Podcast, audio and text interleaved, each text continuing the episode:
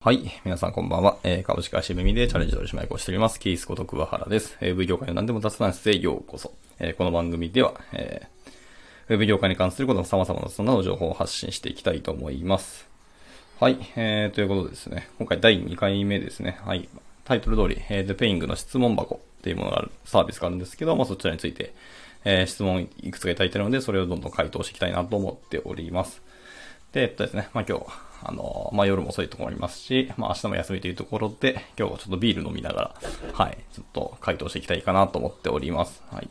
またなんかですね、あの、コメントで、えの、別途、まあ、質問に対するコメントであったりとか、新しくなんか、質問等いただきましたら全然回答いたしますので、ご自由に書いていただければなと思います。はい。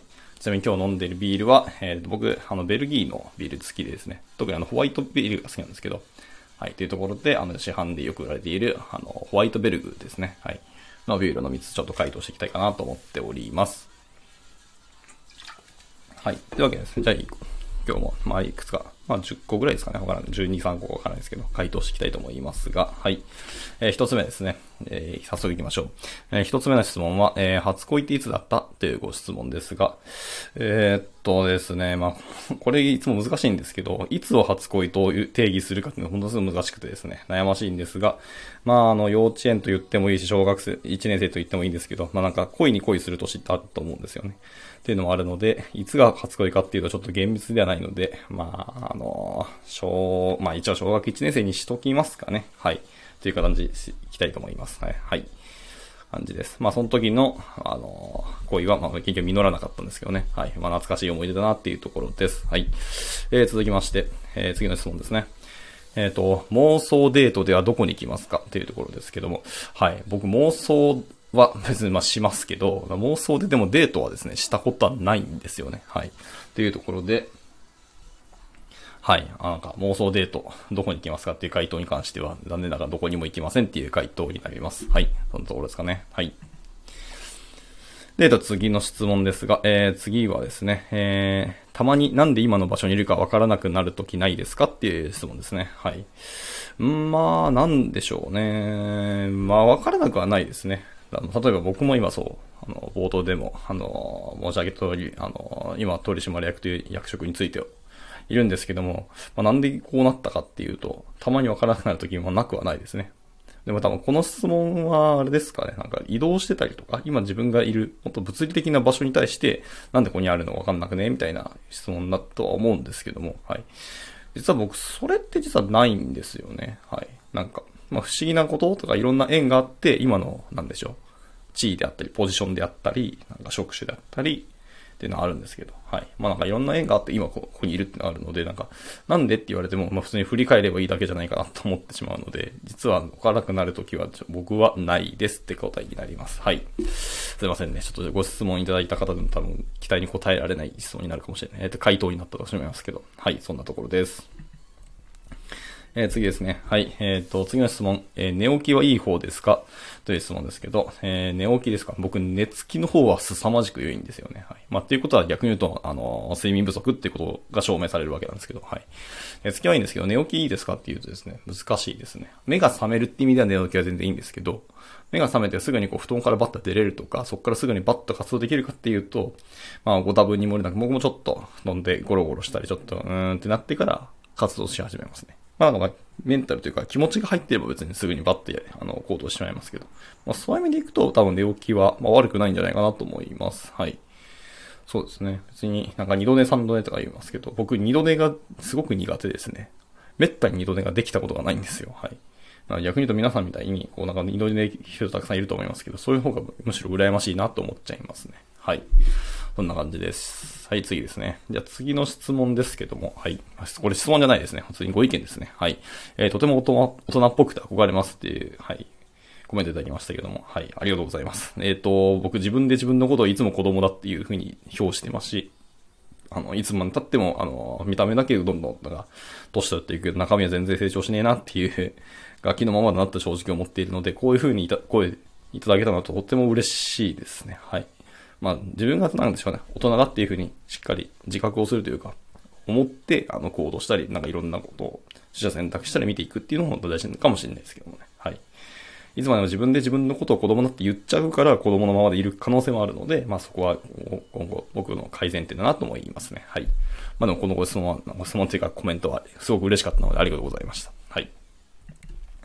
えー、次ですね。次の質問ですけども、えっ、ー、と、ゆきち手元に何枚ありますかっていうことですけど、そうですね。僕ども一応財布の中には最低2万円までは入れようかなっていうふうに心がけていますね。昔は全然入れてなくて、なんか、大人になっても1万円すら入ってないのかって結構怒られたんですけど、はい。ですね。ちなみに直近、今の今だけで言うと、えっ、ー、と、手元には5万円あります。はい。まあこれはちょっとたまたま、あのー、まあ理由があったりするんですけど、ちょっとまあまあそう、プライベートの話なので、これは割愛しますね。はい。なので、まあ、普段は2万円までは一応、ゆきちは手元に入れてるって感じですね。ただまあ、最近はでも、あの、デジタル決済っていうんですかね。なんですか。あの、ペイペイ使うとか、方が結構多いので、あの、なんだっけ。名前出てこないですけど、QR コード決済とかか。使うことが多い。もしくはもうクレジットカードそのまま使って、あの、決済することもあるので、あんまり物理的なお金を使うことっていうのは、結構自分で意図的に減らそうとしていますので、あんま持ってない時もありますね。はい。まあ、ただ、やっぱ現生で払わなきゃいけない時とか、緊急の時とかってやっぱあったりするので、持っといて、まあ、損はないというか、まあ、心強さはありますよね。はい。そんなところです。はい。では次の質問ですね。えー、次の質問は、えー、大切な人が悩んでいたり、えー、落ち込んでいるときどう接すればのがいいと思いますかっていうご質問ですね。はい、これ難しいですね。まあ、あの、その大切な人がどういうタイプの人なのかっていうのもありますし、そのタイミングとか、自分がまたどういう風な考え方をするか。で、ご質問していただいた方の考え方と僕の考え方はちょっと違うかもしれないんで、一応参考意見として、えっ、と、回答しますと、その大切な人の悩んでいる、落ち込んでいるっていう時に、その人がどういうことを求めているのかっていうのを、まあ、まずは考えるのがいいと思うんですけど、なんか、まあ、優しい言葉をかけてあげるのが本当にいいのか、ただただその人が、あの、悩みを聞いてほしいだけな時もあったりするわけですよね。もしくは、なんか、もう全然、むしろこう、なんか、なんですかね、けなされるとかじゃなくて、こう、馬鹿にするとかじゃなくて、なんでしょうね。こう、自分をどんどん自分痛めつけたい時ってあったりすると思うんですよね。あのメンタル時には。どんどん自分で自分のことをこう、傷つけたい、自傷行為に近い時もあったりはしますけど、っていうのがあるので、まあ、どういうことを求めているかをまず考えていって、どう接していくのが本当にいいと思いますね。なんか、本当にその人のことを思って自分はこうするっていうふうに、あの、みんな行動しがちなんですけど、でもそれが果たしてその人が求めていることとはまた難しいんですよね。とは限らないので、僕は結構その人が、あの、その、悩んでる、落ち込んでいる、そのネガティブなことが多分マインドとして今心の中にあると思うんですけど、それをあの吐き出せるまでは、自分からあえて聞かないようにはなるべくはしようと心がけていますね。でも結構できてなくて、ついついこう突っ込んで聞こうとして聞こうとして、でも結局その人に対して、その人は暴露していただいたんですけど、あの、ためになるというか、なんか励ましになるような言葉がかけられずに、結局、なんでしょうね。あの、申し訳ない思いをさせてしまったこともいっぱいあって、あるので、なるべくこう自分から聞くんじゃなくて、相手が喋れるっていうか、相手がそういうことを打ち、開けられるっていうタイミングであれば、あの、それを聞いて、その上で、なんか自分の思うことを喋ってみるとか、その人が今後どうするかっていうのを考えた上で、一意見として、あの、喋るっていう感じにしようかなと思ってますね。まあ、あとはその人と自分の関係性ですよね。僕自身が、その、大切な人のことを大切だって思ってても、その人が僕のことをどれだけ大切に持ってるかっていうの関係値はまた違ったりすると思うので、まあ、それ次第にもありますけどね。はい。っていうところです。まあでも、基本まあ励ますような方に僕もやっぱこう発言をするというか行動するという感じですかね。結局言葉ってすごく大きく、そしてとても強いんですよね。力強いものなので、はい。その人の、なんでしょうね。その人が好きになしている言葉とか、あの、元気が出る言葉っていうのを知っていれば、それを、やっぱり話の中に織り交ぜるということもできればしていきたいなと思いますし、まあ無理だってやればもうその人が好きなこととか、好きな、好きなものを食べに行かせるとか、まあ怒ってあげるとか、まあお決まりのことをするかもしれないですけど、はい。とかですね。まあ、いっそのことこう、なんかカラオケに連れて行ったりとか、思いっきりわ、わめきさせるとか、本当になんでしょうね。あとは結構ね、泣かせるのも結構ね、大事かもしれないですね。はい。一回その、悩んでることとか、その現況のことをしっかりその人本人に、あの、面と向かい合わせて、ちょっと辛いかもしれないです。本人からすると本当に辛いかもしれないですけど、はい。人間って結構泣く、涙するっていうことで、な、かなりね、ストレスの発散になるっていうのはもうすでに言われているんですよね。はい。ですので、あえて、その、今落ち込んでるとか悩んでいることに正面から向き合わさせて、まあ、も、まあ、ものによるというか、その悩んでる原因が何になるかはちょっとわからないですけども、はい。もしこう涙することがであるんであれば、それはある意味大事なことなので、もうずっとそれに対してちゃんと向き合いなさいよっていうふうに伝える時もありますね。だからこれ結構難しいので、あの、使いどころを気をつけた方がいいかなと思います。はい。っていうところですね。はい。えー、っと、じゃあ次の質問ですね。はい。次の質問は、えー、相手からドタキャンされた時全然問題ないよって言える人っていう質問ですけど、まあ、あの、人によりますし、自分の、まあ、マインドとか、その時のタイミングによりますけど、基本的にまあ、ドタキャンされても僕、まあ、全然とは言わないけど、まあ、まあ、しょうがないね、問題ないよっていうふうには言っちゃう人ですね。はい。まあ、で、その後結局自分で、あの、ストレス溜まってしまう時もあるし、なんか、待たされた結果っていうのもあったりするので、なんかこう30分待たされた結果、こうドタドタキャンされた時はさすがに問題ないとは言わないし、ちょっと怒りますけど、なんか事前に言われて、まあしょうがないなっていうふうにやっぱなりますね。まあその相手がもう、相手の事情があって、結局来れないのは事実で、これが動かないんであれば、まあ、ど、だだこねなようが何言おうが結局変わらないので、まあ、しょうがなく受け入れるしかないので、まあ、あの、僕は、まあ、問題ないっていう言葉は本来良くないけど、まあ、相手に対して、あの、気遣いの意味で問題ないっていう言葉はやっぱ使いますね。はい。まあ、結局関係値の話もあってできると思いますので、はい、そんな感じです。では次の質問ですね。えー、次のご質問は、えー、何もやる気が起きない私を叱ってください。ははは。ご質問っていうか、まあ、あの、ご意見なんですけど、ご意見っていうか要望ですね。はい。えー、っと、難しいですね。そして僕の多分、葉っぱの書き方って意外と刺さらないことのが多くて、あのそんな言葉だと余計にやる気出ないわ、みたいなことをよく言われたりするんで、なかなか難しいですけど、はい。やる気が起きないんだったら別に、なんか無理にやる気を起こさなくていいと思ってるんですよね。だから心理学的にも、やる気って本来起こすべきものじゃなくて、勝手に発生するものなんですよ。なので、あのー、なんでしょうね。やる気スイッチっていう言葉もあったりするんですけど、まあそれはちょっとね、あのー、やっぱ違うらしくてです。はい。ただ、やる気スイッチっていうか、やる気って、あのー、起こすものとかじゃなくてさっき言った発生するものなんですけど、紐づくのはリズムだったりするんですね。なので、まあ嫌かもしんないし、なんかやる気出なくても別に結構なんですけど、でもちょっとだけも手をつける。たった2、3分だけでも、そのやりたいこととかに手をつけ始めると、意外と人間ってそこからどんどんリズム乗っていくんですよね。わかりやすいの片付けとか選択とかあるじゃないですか。めんどくさいと思いますよね。でもやり始めたら結局終わるまでポッてやっちゃうじゃないですか。あれと一緒なんですよ。なので別にやる気起きなければ別に起きないで結構で、ある意味やらなくてもいいです。ただやらなくて後で後悔するんだったら、やる気起きなくてもいいので、一回ちょっと手をつけてみればと思いますね。気づいたら多分終わらしてる自分がいると思いますので、はい。まそれでもどうしても終わらないんであれば、もうきっぱりと諦めて、その時はもうやらなくていいと思います。はい。なので、叱らないです、僕は。はい。それででも後悔するのはあなたですし、あのその後に何が起きるのも全部あなたの責任ですので、自分の責任の上でやらない、やる気が起きなくて、別にいいと思いますよ。やらなくてどうなるかっていうのはあなた次第です。ただ、やる気が起きないだけは別に結構で、やるかやらないかに対しての責任をちゃんと自分で取ってくださいっていう感じですね。はい。じゃあ、この質問以上となります。はい。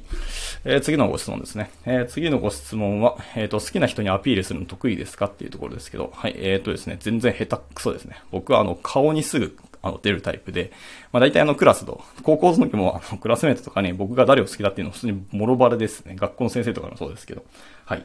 あ、花丸さん、ん？花春さんですね。こんばんは。はい、コメントありがとうございます。はい。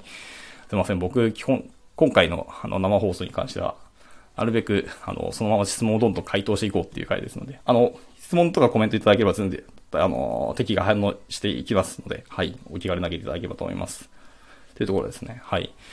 そうですね。で、好きな人のアピールするのは、そうなんですよ。僕ほんと下手くそでですね、バレてバレて仕方ないんですよね。で、僕は、あの、ちょっとつ盲信型、まっすぐタイプなので、もう好きなことはもう好きな人に、まあ、バレてもいいやと思ってて、それでもう、あの、ストレートにどんどん思いをぶつけていくっていうタイプです。ただ、まあ、諦めるときはすっぱり諦めますけどね。はい。っていうところです。はい。じゃあ、こちらで、今回の質問は以上ですね。はい、次の質問です。えー、次の質問ですけど、えー、最近喧嘩しましたっていうご質問ですね。最近喧嘩はしてないかな？まあ、その最近っていうのが、などれぐらいのスパンのことで最近とおっしゃられてるかちょっとわからないですけど、まあ、そうですね。彼女いるんです彼女と最近喧嘩はしてないのかな？はい。まあ、半年前に一回したような気もしなくはないですけど、基本的にはしてないですね。はい。まあ、お互いなんか、あの仕事忙しかったりするので、喧嘩するよりもなんか励まし合うというか、あとはお互いのその、ストレス発散のためにひたすら愚痴を聞くとか、いうことはしてたりはしますけどね。はい。ただまあ喧嘩って結構大事で、やっぱ本音をしっかり吐き出せているかどうかっていうところに繋がってくると思うんですよね。はい。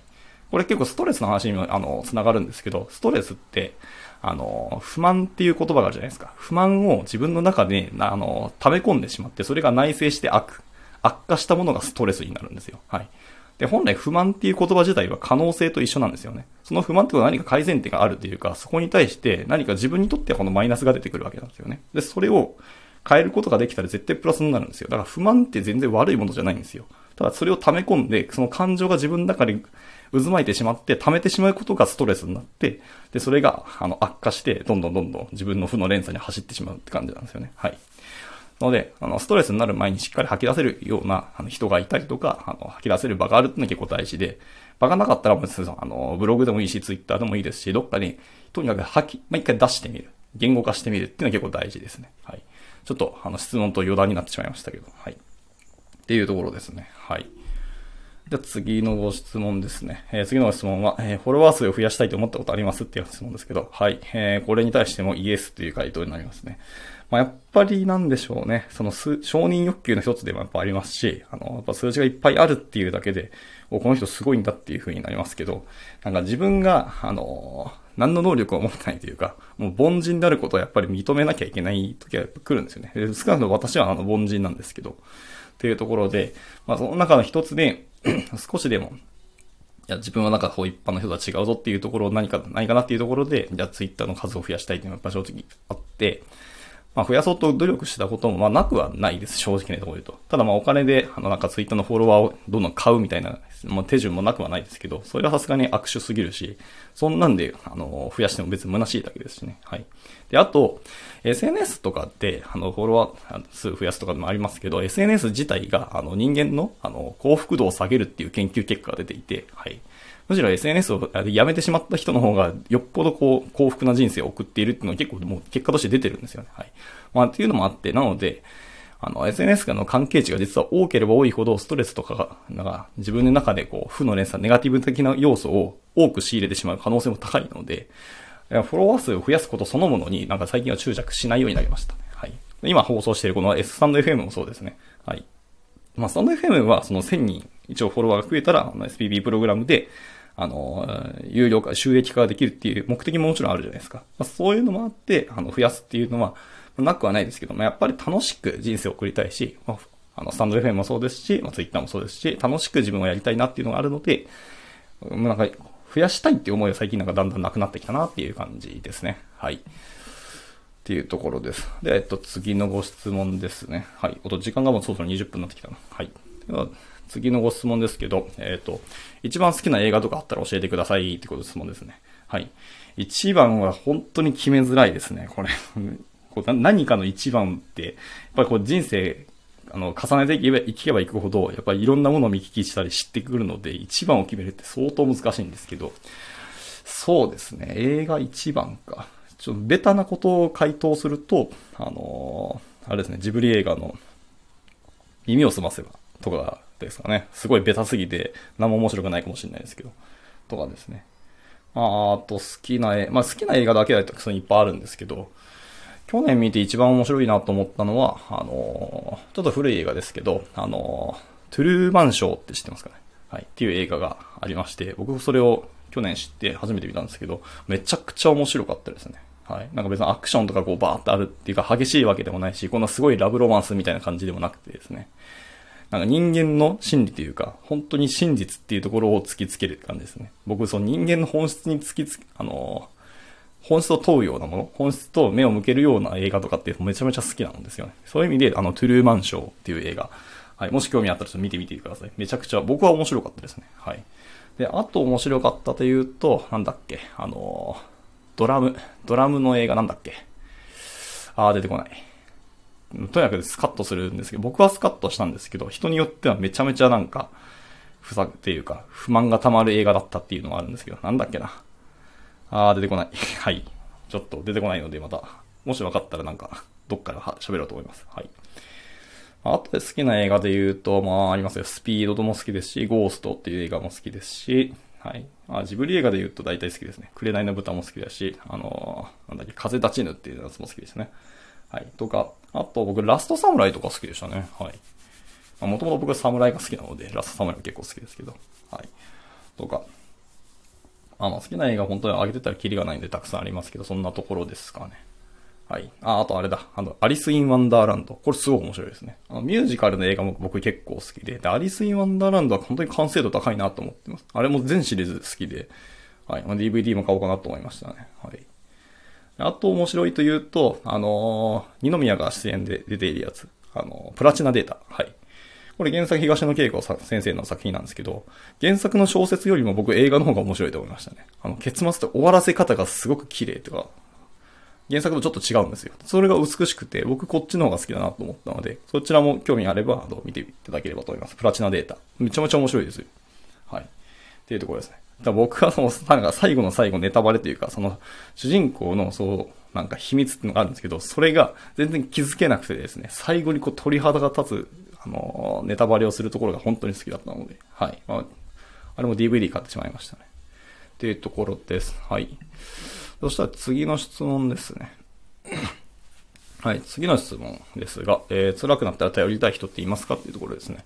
はい、まあ、こちらを回答する前に言いますけども、まあ一番頼りたかったというか、まあ頼りにしていたのは実は母なんですけど、まあ母も選択しているので、母を除くと、まあ今の彼女とやったりとか、まあそれ以外の、まあ母親に近いような存在の人、まあ子供の頃からお世話になった方がたくさんいらっしゃいますので、まあそういう方に、あの、結構相談するとか、ですね。はい。あと前回の放送でもありましたけど、あの、親友の話があったと思うんですけど、その親友も何人かいるので、に、まあたまにこう相談するっていうのはやっぱりいますね。はい。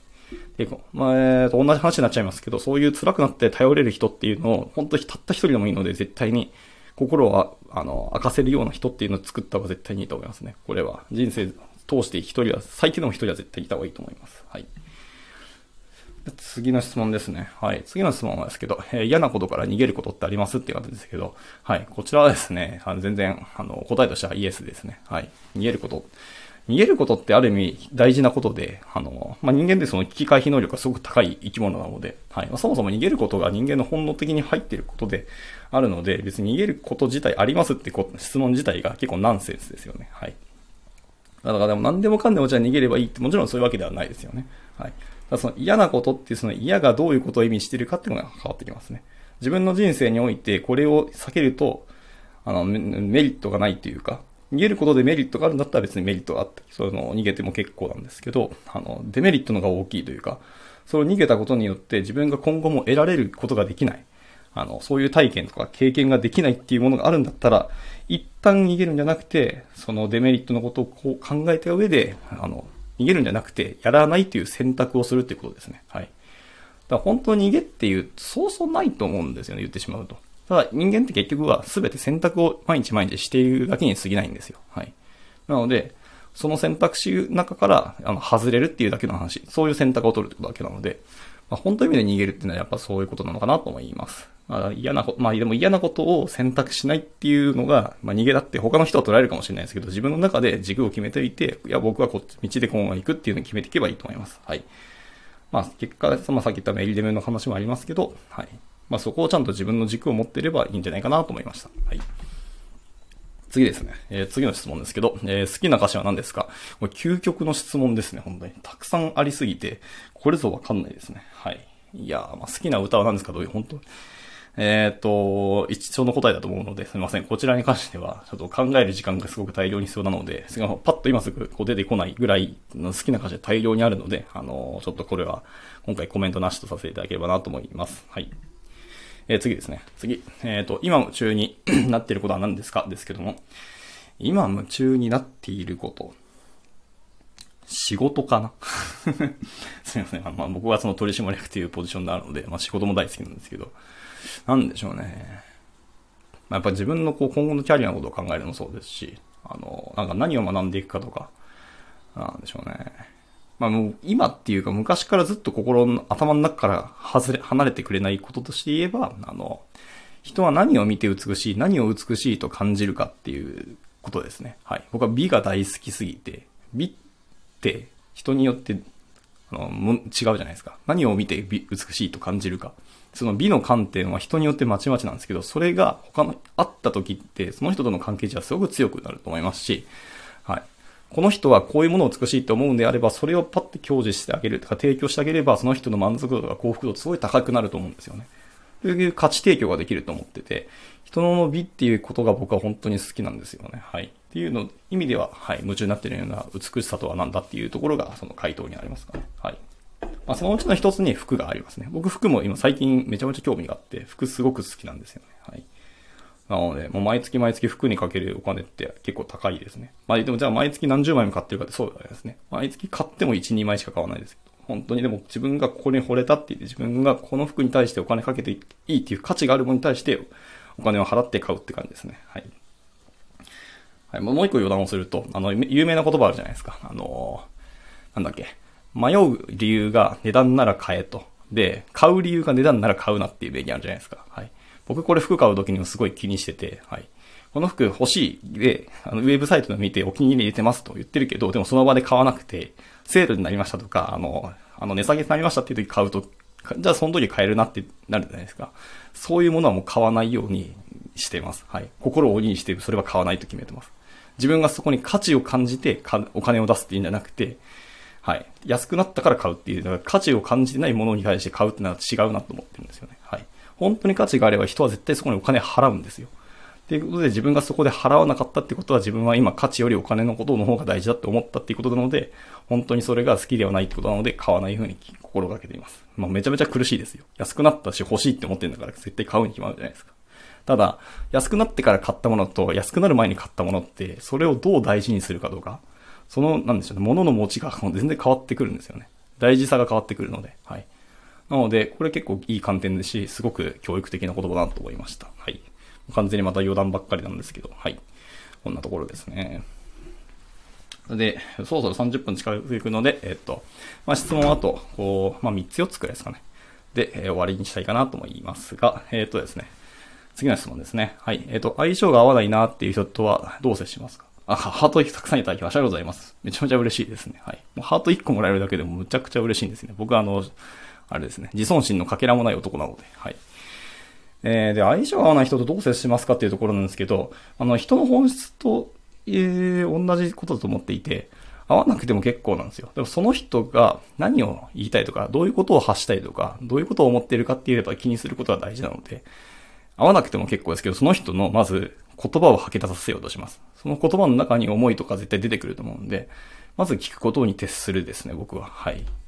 まあ、その上で相性が合わなくても、ビジネスの観点だとしたらどうしたって接しなきゃいけないじゃないですか。いや、その時もやっぱり、この人のメリットとか、この人の、あの、得意分野とかを知って、そこに、もう頼るとこは頼る。頭下げるとこはもう普通に頭下げて、でも譲れないところはちゃんとそこはしっかりぶつかって話していこうみたいな感じでやってますね。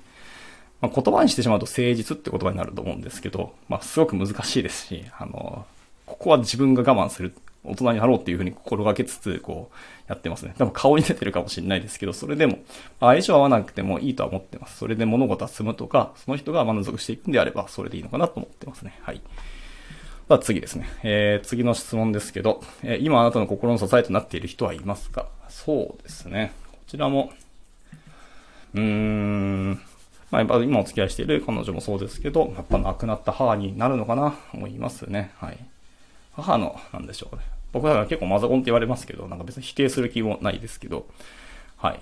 でもそうですね、母の言葉が一番なんかやる気出るというか、最後どうしようかなとか、勇気出ないなってところは母の励ましの言葉を思い出して、よし、や一歩やるかっつって進むようにしていますね。はい。で、こんな感じです。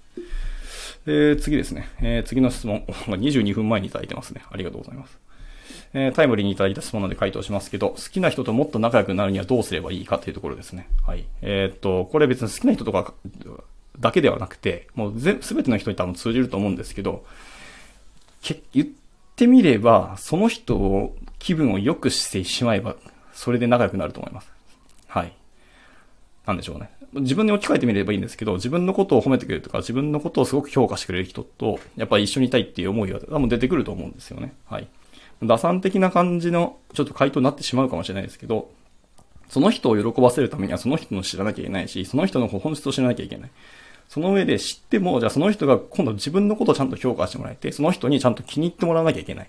結果的に、あの、あの、その人と関係値を作っていかなきゃいけないんですよ。それって結局打算じゃないんですよね。どっか突破しなきゃいけないはずなので、結局そういう観点で動いていけばいい。本当に本質的にはその相手の人、大切にしてるとか好きな人のことをどう喜ばせてあげるかにどんどん注力して、あの、ひたすら、あの、アクション行動していけばいいのかなと思います。はい。ところですね。はい。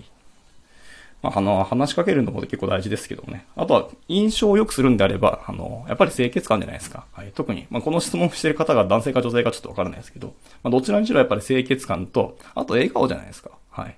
明るい人と一緒にいたいって絶対人間の本質で出てくると思うので、はい。とにかく明るく笑っているっていう、笑顔多くいる人の方が良いのかなと思いました。はい。回答になってればいいかなと思いますね。はい。で、次ですね。えっ、ー、と、次の質問は、あ、でも次って言ってももう30分になりましたね。じゃあすいません。あともう、3つ ?3 つあ、4つあと4つだけ。はい。ちょっと長くなりますけど、回答してみますね。はい、次。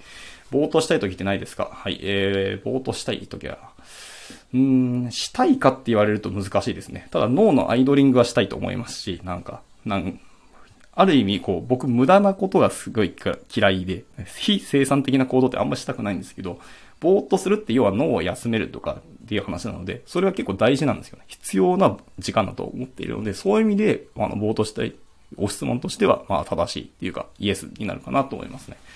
はい。僕、切り替えとかが苦手で、本当に、ね今、あの、コロナの影響があって、普通に家で仕事してるんですけど、ひたすら人、家で仕事してるので、なんか一日十何時間とか普通に仕事しちゃうんですけど、切り替えできてないし、あの、休憩って言いながら休憩できてないので、結局、なんでしょうね。休まってないままずっと仕事をしてるので、やっぱり良くないなっていうのはあるので、はい。冒頭したいときやっぱありなっていう感じにはなりますね。はい。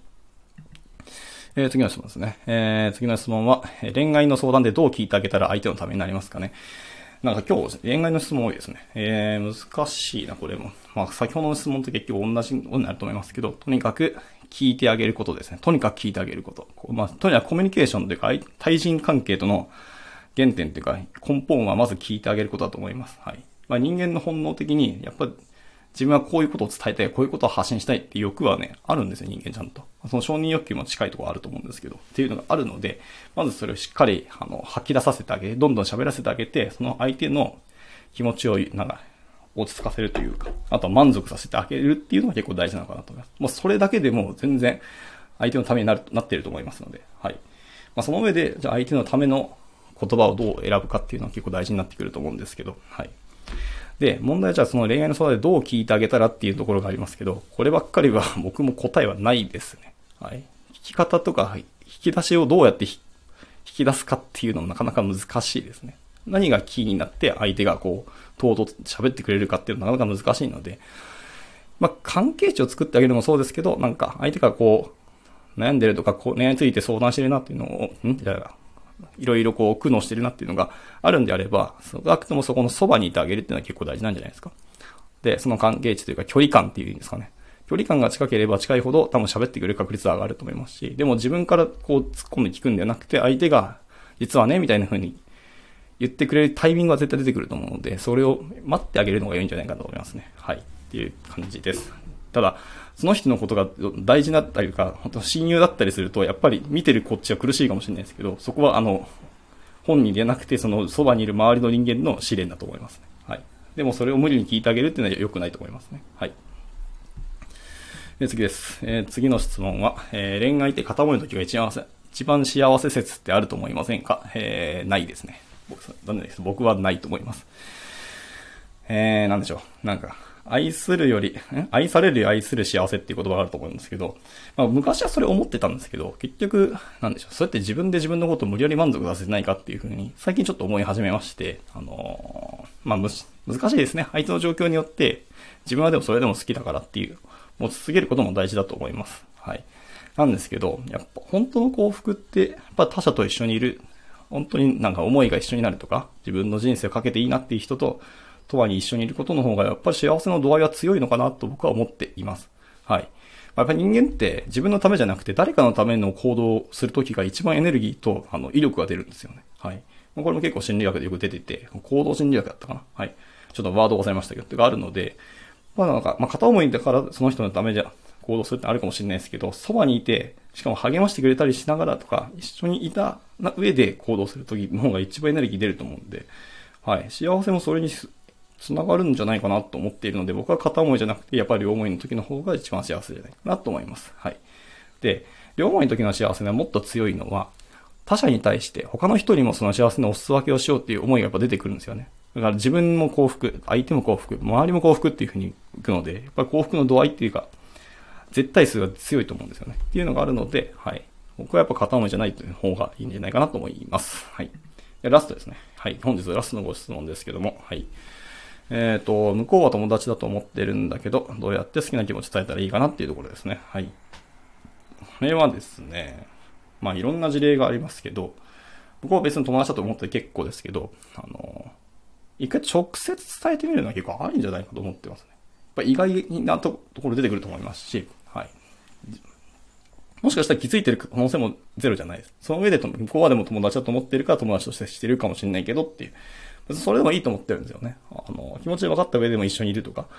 逆に言うと、じゃあもうずっとアピール、気持ちをスーッとし続けるとか、アピールし続けた結果、あの、向こうの見る目が変わる可能性もやっぱあると思うので、はい。どう戦略していくか、あの、どう接していくかはその人次第と思ってますけど、まあ、僕だったら、もう、実は好きだったんだよというか、あの、ただ友達以上の気持ちがやっぱあるんだよみたいなことを、正直に言っちゃいますかね、僕はですけど、はい。僕がそういう、あの、ちょっとタイプですので。はい。ただまあもちろん言うタイミングとかありますし、その相手のあの状況とかに応じて伝えるかっていうのは基本と変えますけど、はい。というところですかね。と言っても僕は言うときには大体もう向こうは知ってたとか、気づいてたっていうよく言われるんで、私は顔に出たりするので、はい。バレてるからあんまり参考にならないかもしれないですけどね。はい。っていうところです。はい。というわけで、36分ですか結構伸ばしてしまいましたね。はい。感じで、えー、とちょっと早口でしましたけど、えー、今日のあの質問回答会はこれで以上にしたいかなと思っております。はい。まだ質問ですね、あともう十何個溜まってるので、また次回でまた回答していきたいかなと思っております。はい。そうですね。あの、別途また質問いただきたいとか、もしくは、あの、聞いてみたいなとか、こういうこと話してほしいなってことありましたら、あの、ペイングで、あの、コメントいただいてもいいです。質問投げていただいてもいいですし、あの、レターいただけても、あの、いいなと思ってますので、いつでもあの、投げていただければと思います。というわけで、じゃあ今回の放送はこれで以上としたいと思います。はい。えっ、ー、と、参加していただいた5人の方、ありがとうございました。はい。ではまた次回の収録でお会いしましょう。バイバイ。